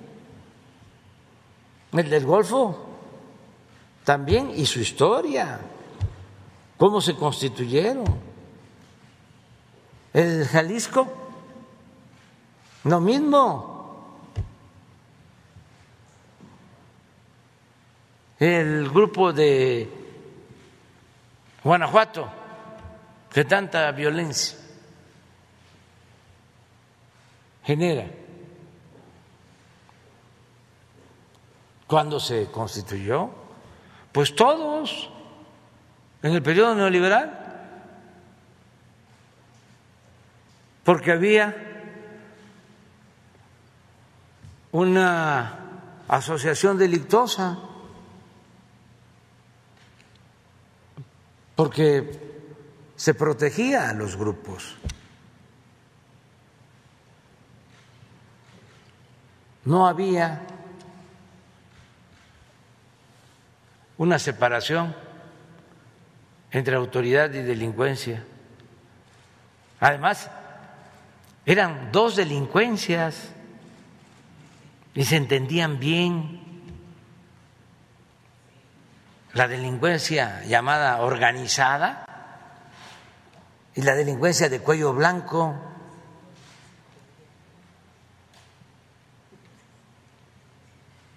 Eso era lo que existía. Entonces vamos poco a poco avanzando, evitando la corrupción, la impunidad, fortaleciendo valores culturales, morales, espirituales. Eso fue también otro agravio, el hacer a un lado los valores y darle aliento a un modelo de vida individualista, aspiracionista, aunque no les guste. Lo voy a seguir diciendo. Que consiste en triunfar a toda costa, sin escrúpulos morales de ninguna índole, pasando por encima de los demás, haciendo un lado el humanismo, el amor al prójimo.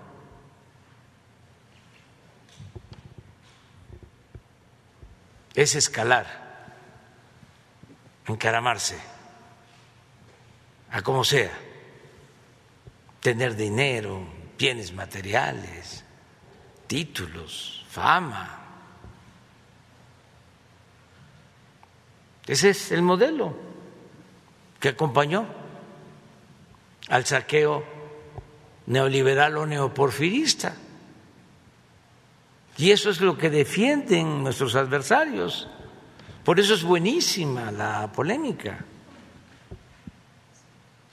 Nunca se había aclarado tanto. Porque siempre se engañaba.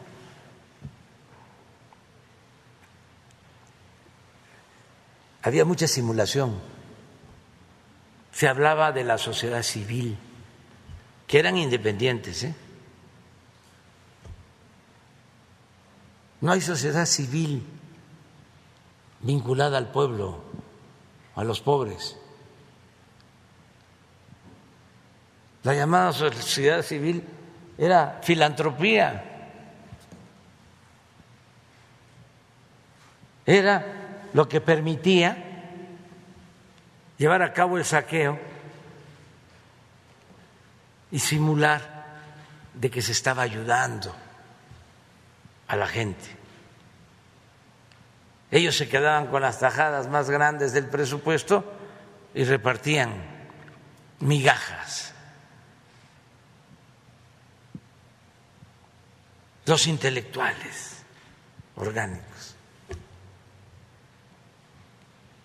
que cobraban muchísimo dinero para callar y aplaudir como vasallos. Nunca un cuestionamiento, nunca un libro en contra de la corrupción que imperaba. Nada sobre ese tema, vedado,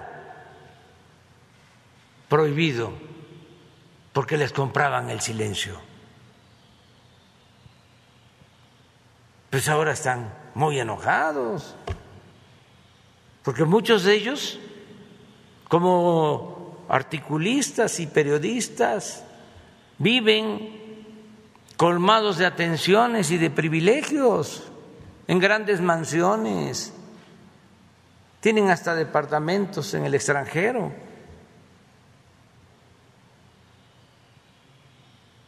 Y todo eso se terminó. Se acaban los privilegios.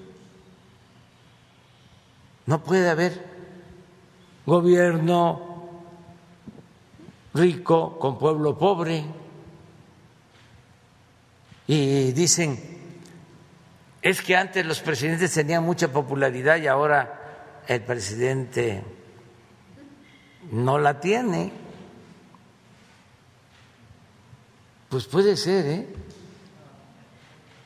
Que este Salinas tuviese mucha popularidad, o Cedillo, o Fox, o Calderón, o Peña, ¿no? Nada más que costaba mucho yo prefiero no tener tanta, pero no pagar publicidad. Entonces, vamos avanzando eh, poco a poco y todavía estoy muy contento con la gente porque también ya no se habla del tema ya no se quiere este, analizar, reflexionar sobre el hecho de que se unieron todos los conservadores empresarios, traficantes de influencia, políticos corruptos, periodistas vendidos o alquilados, intelectuales orgánicos,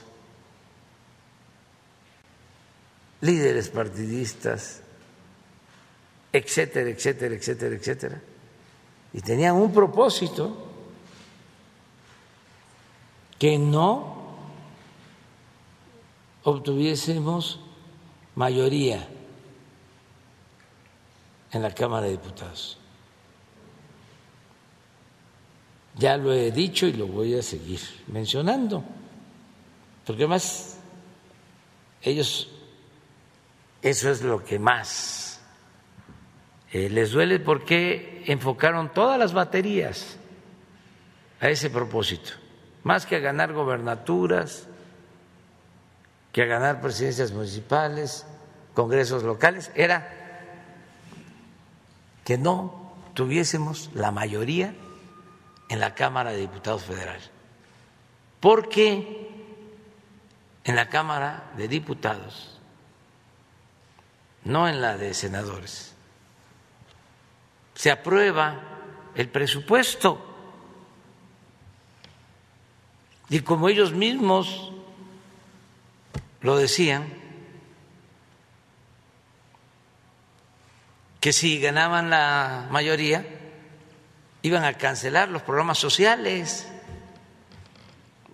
las pensiones, adultos mayores, a niñas, a niños con discapacidad, las becas para estudiantes de familias pobres, la atención médica, los medicamentos gratuitos, porque eso les molesta mucho, los irrita el que se atienda a los jóvenes, el programa Jóvenes Construyendo el Futuro. ¿Cómo es que se les da dinero a los ninis? Claro, hay que dejarlos como estaban, abandonados, marginados. Y este indefensos para ser enganchados por el crimen organizado. Pero convencerlos de que es mucho mejor, mil veces mejor, un millón de veces mejor tener a los jóvenes estudiando o trabajando que tenerlos en la calle, está muy difícil, porque tienen una mentalidad muy retrógrada, muy conservadora. Así pensaban en la colonia durante la tiranía de Santana, en el porfiriato. Y eso quedó ahí. Y no tiene que ver con los niveles de escolaridad, del racismo, desgraciadamente, sigue existiendo. Hace unos días hubo un cuestionamiento a la danza, a la tradición de los voladores de Papantla. Racista. Me acuerdo de un dirigente que me da una pena porque era el secretario de Economía o de Hacienda del gobierno legítimo, también con doctorado del ITAM, que escribió un artículo en la jornada y puso que no tiene la culpa el indio, sino el que lo hace compadre. Hace poco también el expresidente Calderón utilizó esa expresión para cuestionar a un dirigente, sí, el caso de Argentina, del presidente Alberto Fernández. El actual presidente del INE.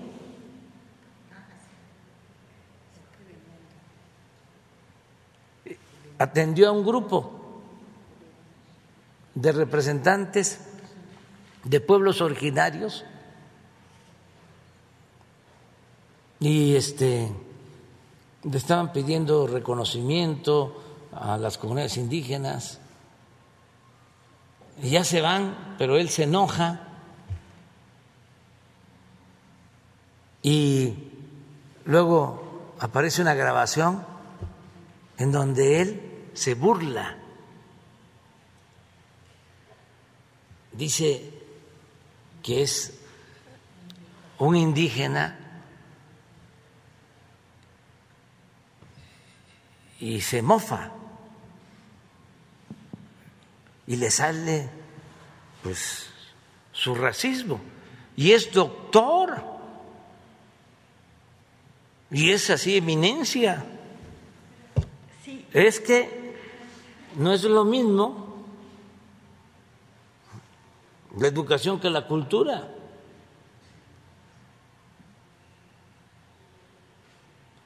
Por eso vamos a formar una clase media fraterna, humana,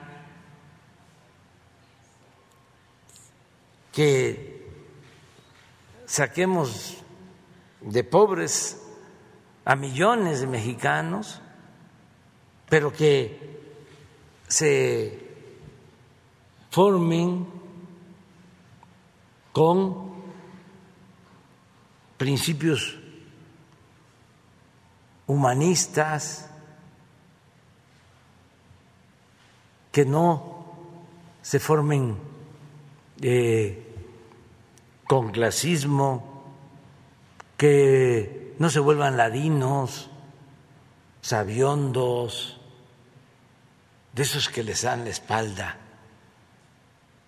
a los que sufren y que nada más les importa este su situación personal y no voltean a ver a los demás. No le dan la mano al que se quedó atrás para que se empareje. Entonces, no es estar en contra de la clase media de ninguna manera. Es que podamos humanizarnos más, ser más fraternos, no este, dejarnos envolver por lo material. También no estamos en contra de los ricos. No todo el que tiene es malvado. Hay quienes han hecho su fortuna con trabajo y de conformidad con la ley y merecen respeto. Además invierten, generan empleos son fundamentales. No podríamos sacar adelante al país sin la participación de los empresarios, del sector privado. No se puede eh, hacer todo con inversión pública, no alcanza. Antes había más posibilidades pero con el saqueo dejaron muy endeble,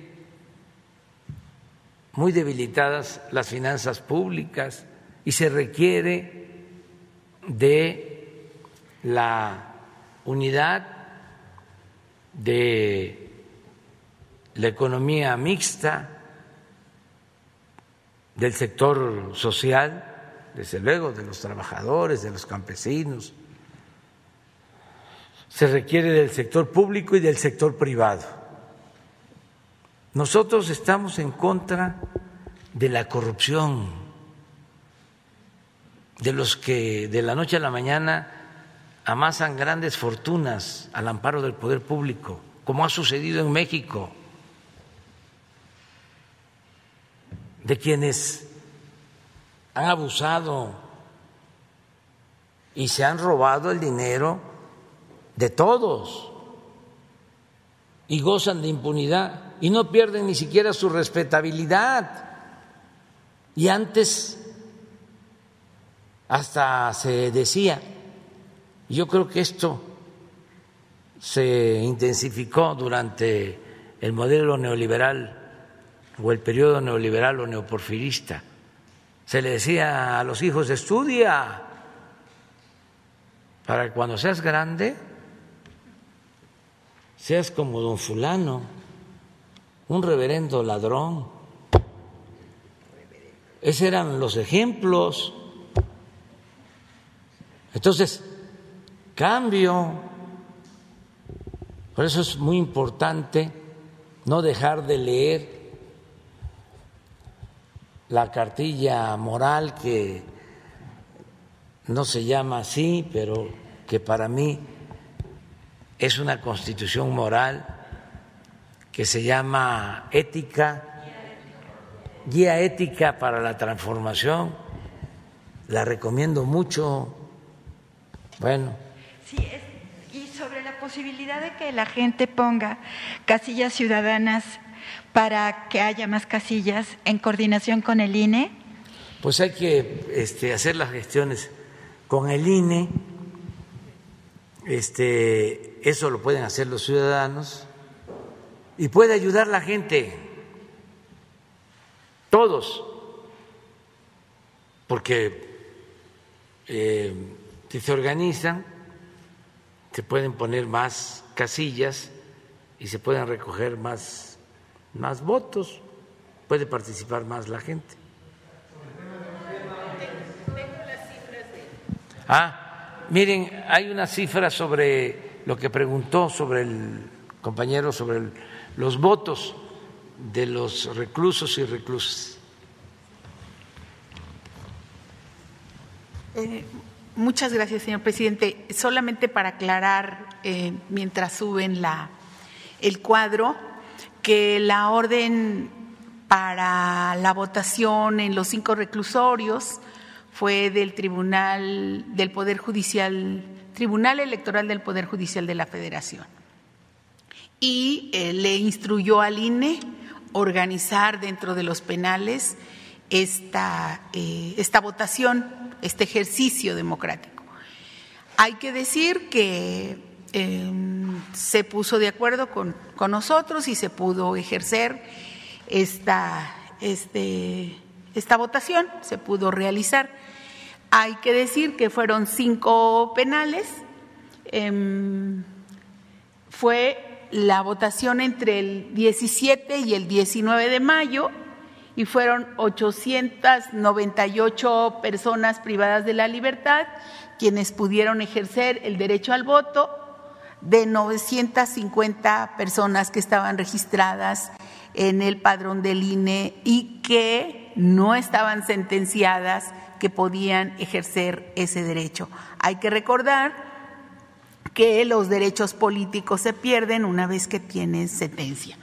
Y decir que, eh, bueno, 52 personas no quisieron votar, eh, de las cuales 11 fueron por abstenciones, 28 por libertades y 12 egresos temporales y un deceso.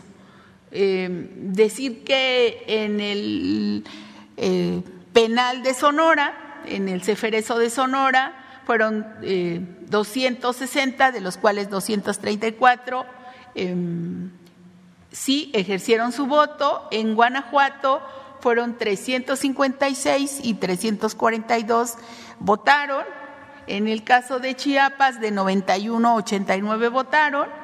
En el femenil, porque la pregunta fue por, por las mujeres, de 148, 142 ejercieron su derecho y en el caso de Michoacán de 95, 91, siendo como decíamos este 756 hombres y 142 mujeres, para un total de 950 en la lista nominal y 898 que pudieron ejercer el voto. Entonces, la instrucción fue del tribunal, fueron 142 mujeres de ese total y pues ya se hizo ese ejercicio que será paulatino hasta 2024.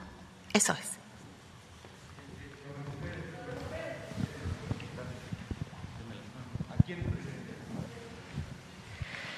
Gracias, presidente. Buenos días, secretarias. Buenos días, compañeros. Soy Verónica Villalbazo, eh, Frida Guerrera, autora de la columna Rota en diversos medios. Y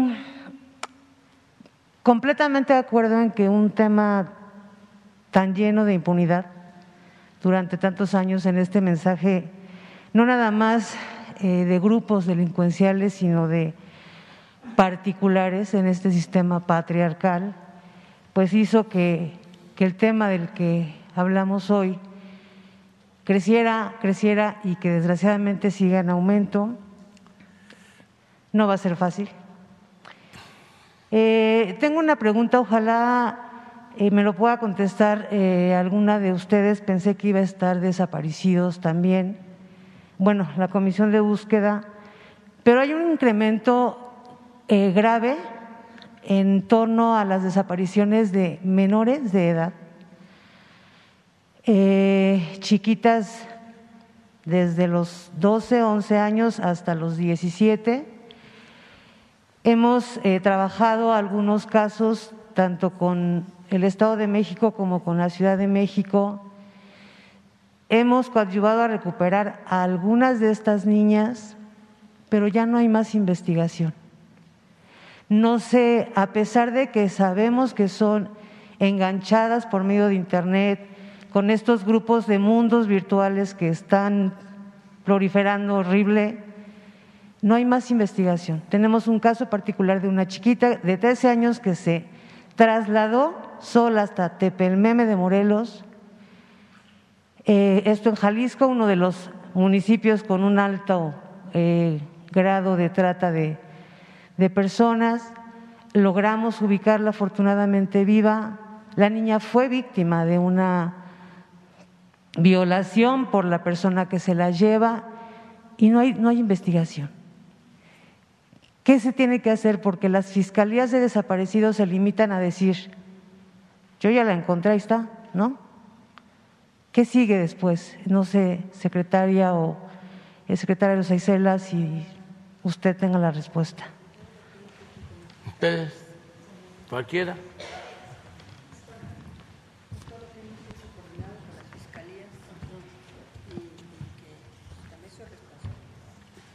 Sí, este, bueno, comentar que en el tema de desaparición eh, de mujeres, efectivamente, la Comisión Nacional de Búsqueda es la, que está encargada todos los días de, esta, de este tema y lo que nosotros sabemos es que eh, se ha eh, se tiene ya la evaluación de que sí se cuenta en todo el país con fiscalías especializadas de búsqueda.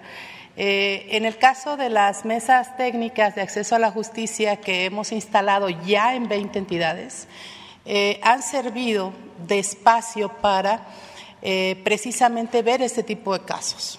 Por ejemplo, yo decía, en Guerrero, en la mesa de Guerrero, logramos que eh, por lo menos la Fiscalía de Delitos Sexuales y la Fiscalía de Feminicidios nos informaran del seguimiento de 62 carpetas de investigación.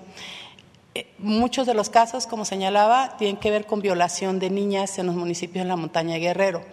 Entonces, ¿Qué es lo que nosotros hacemos y qué sentido tiene eh, la instalación de estas mesas? Primero, nosotros eh, eh, como CONAVIM no tenemos la atribución legal de darle acompañamiento a los casos. Sin embargo, sí buscamos que las cosas se hagan, que las fiscalías estén reportando el seguimiento de cada uno de los casos, particularmente de los feminicidios, y mucha atención a los delitos que son tentativa de feminicidio porque lo que queremos es evitar que ocurran esas muertes.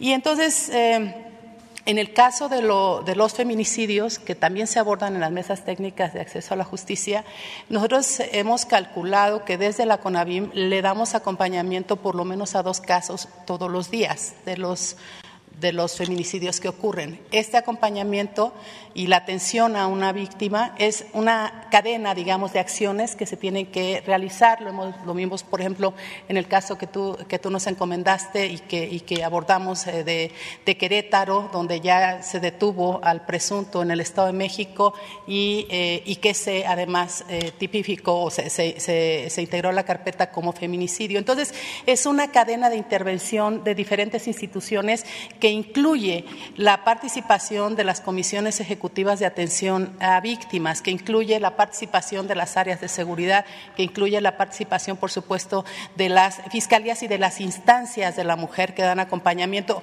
Por ejemplo, en el caso de la doctora Beatriz en, eh, el estado de Hidalgo, el acompañamiento fue con el padre de la víctima, con eh, la Fiscalía, eh, con la Procuraduría de Derechos Humanos, con la Comisión Ejecutiva y con la instancia de la mujer que le brindó acompañamiento psicológico y también asesoría legal, porque muchos de los casos las víctimas provienen de familias pobres y es muy complicado que puedan contratar abogadas para que den acompañamiento a sus casos. Entonces, las instancias de las mujeres en los estados facilitan ese apoyo y también nosotras lo hacemos desde la CONAVIM.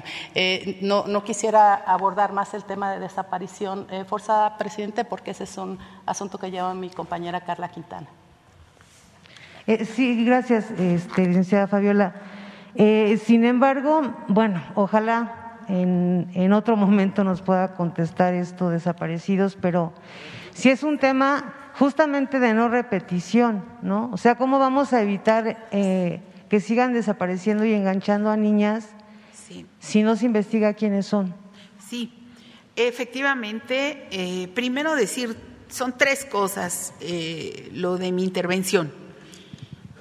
En primer lugar, si tiene tenemos que seguir muy coordinados con las fiscalías de los estados para toda la atención de violencia feminicida en general y violaciones o desapariciones en general de niñas, de niños, de adolescentes y de mujeres. Tiene que haber siempre una buena coordinación. Cuando hay una buena coordinación con la federación, las investigaciones eh, generalmente llegan a, un, a que no haya impunidad. Esa es la primera cuestión. La segunda, trabajar en la sensibilidad alrededor de la atención de las víctimas. Em, porque puede haber muy buenos investigadores y que avancen rápidamente, pero que el trato a las víctimas a veces no sea el que eh, tenemos la obligación como servidoras públicas de dar.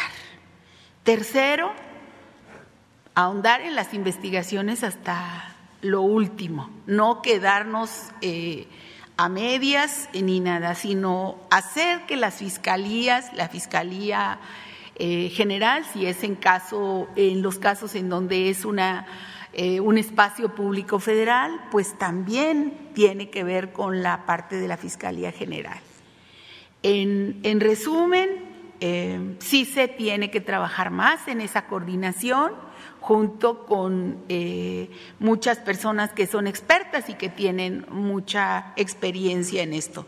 En el caso de nosotros, de la Secretaría, se trabaja de la mano, como aquí lo expuse, con la capacitación ahora de la Guardia Nacional. Hay un grupo importante de compañeras, quisimos que fueran mujeres, que están ya en la atención de casos en donde así nos solicitan la Fiscalía. Están muy bien capacitadas las compañeras jóvenes y que eh, tienen mucho el, ánimo y, pues la sensibilidad para la atención de estos casos. Vamos a seguir trabajando y eh, tenemos las cifras eh, respecto de lo que usted está diciendo y algunos casos y muchos casos también que son resueltos. O sea, no es eh, en los que usted ha participado, por fortuna en muchos casos se resuelve, pero sí tenemos que mejorar esa coordinación con todas las fiscalías y hacer el seguimiento respectivo. Gracias, secretaria. Eh, espero que, que, no haya problema porque son tres temas nada más. Eh, Mm, le hice llegar ya mis columnas, una de ellas que me interesaba mucho que, usted tomara en cuenta, que es el caso de Tabata, una pequeñita de cuatro años que fue víctima de violencia eh, familiar y que después de haber estado en coma mucho tiempo, eh, gravísima, sobrevivió. Y justamente también nos hemos percatado de que no hay seguimiento a estas chiquitas. Eh, su abuelita, que es la que pues la rescata, eh, tiene que dejar de trabajar para poder ayudar a la rehabilitación de la niña. Nosotros apenas estamos empujando el tema de pues de que la puedan atender algún una institución de estas donde rehabilitan a estas pequeñitas Hicimos una campaña para que apoyaran a la abuelita económicamente, pues quien, quien pudiera.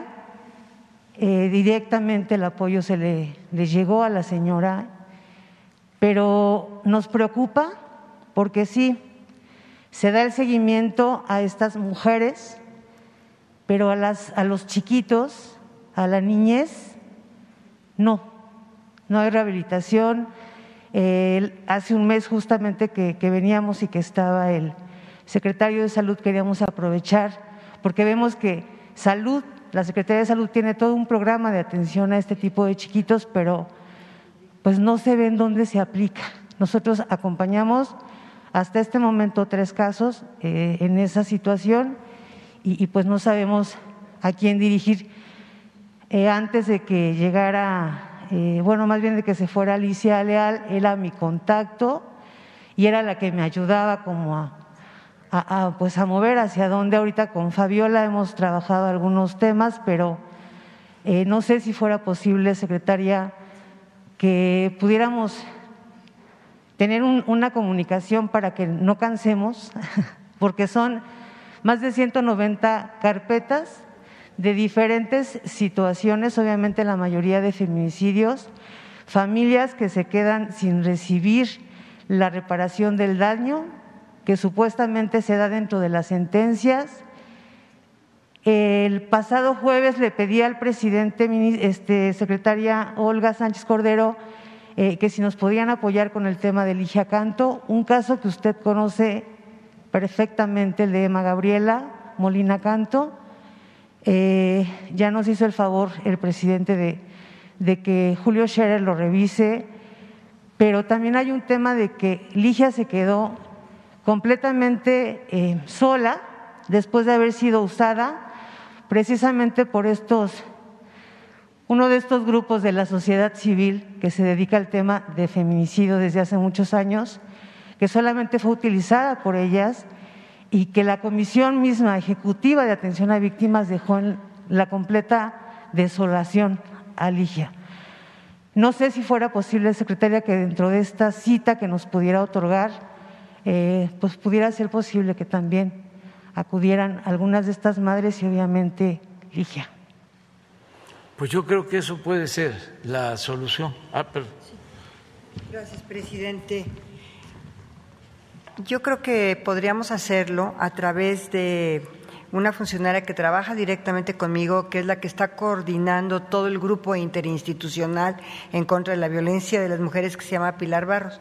Ella, si quiere, yo te pongo directamente en contacto para que articule todo el apoyo a través del DIF, sobre todo del DIF y de la Procuraduría de la Defensa de los Menores, que también tiene ahí una importancia muy relevante para la continuación de todos estos casos. Sin duda alguna las fiscalías son sumamente importantes, pero sí te quiero decir algo.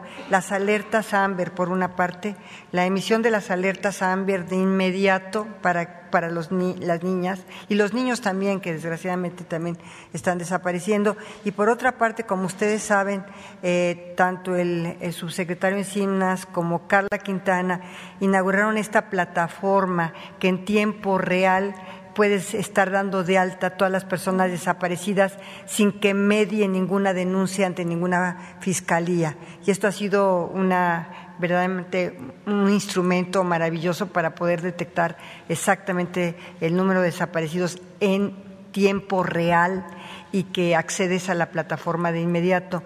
Entonces yo sí te pediría digo, conmigo desde luego y después también en la coordinación que tenemos en el grupo interinstitucional, como el DIF, como Indesol, como todas las instancias que están tratando estos temas. Pero son lamentables, de verdad, esto provoca muchísimo dolor porque son niñas que han sido violentadas, que han sido violadas, que han sido agredidas físicamente, emocionalmente por estas personas que la verdad no tienen pues yo diría ni escrúpulos, ni moral, ni nada. Gracias. Gracias. Eh, secretaria, eh, ya para terminar, eh, ¿qué tan viable sería el hecho de que dentro de este grupo participara el Poder Judicial? Porque una de las situaciones a las que se enfrentan también estas mujeres es justamente a los jueces.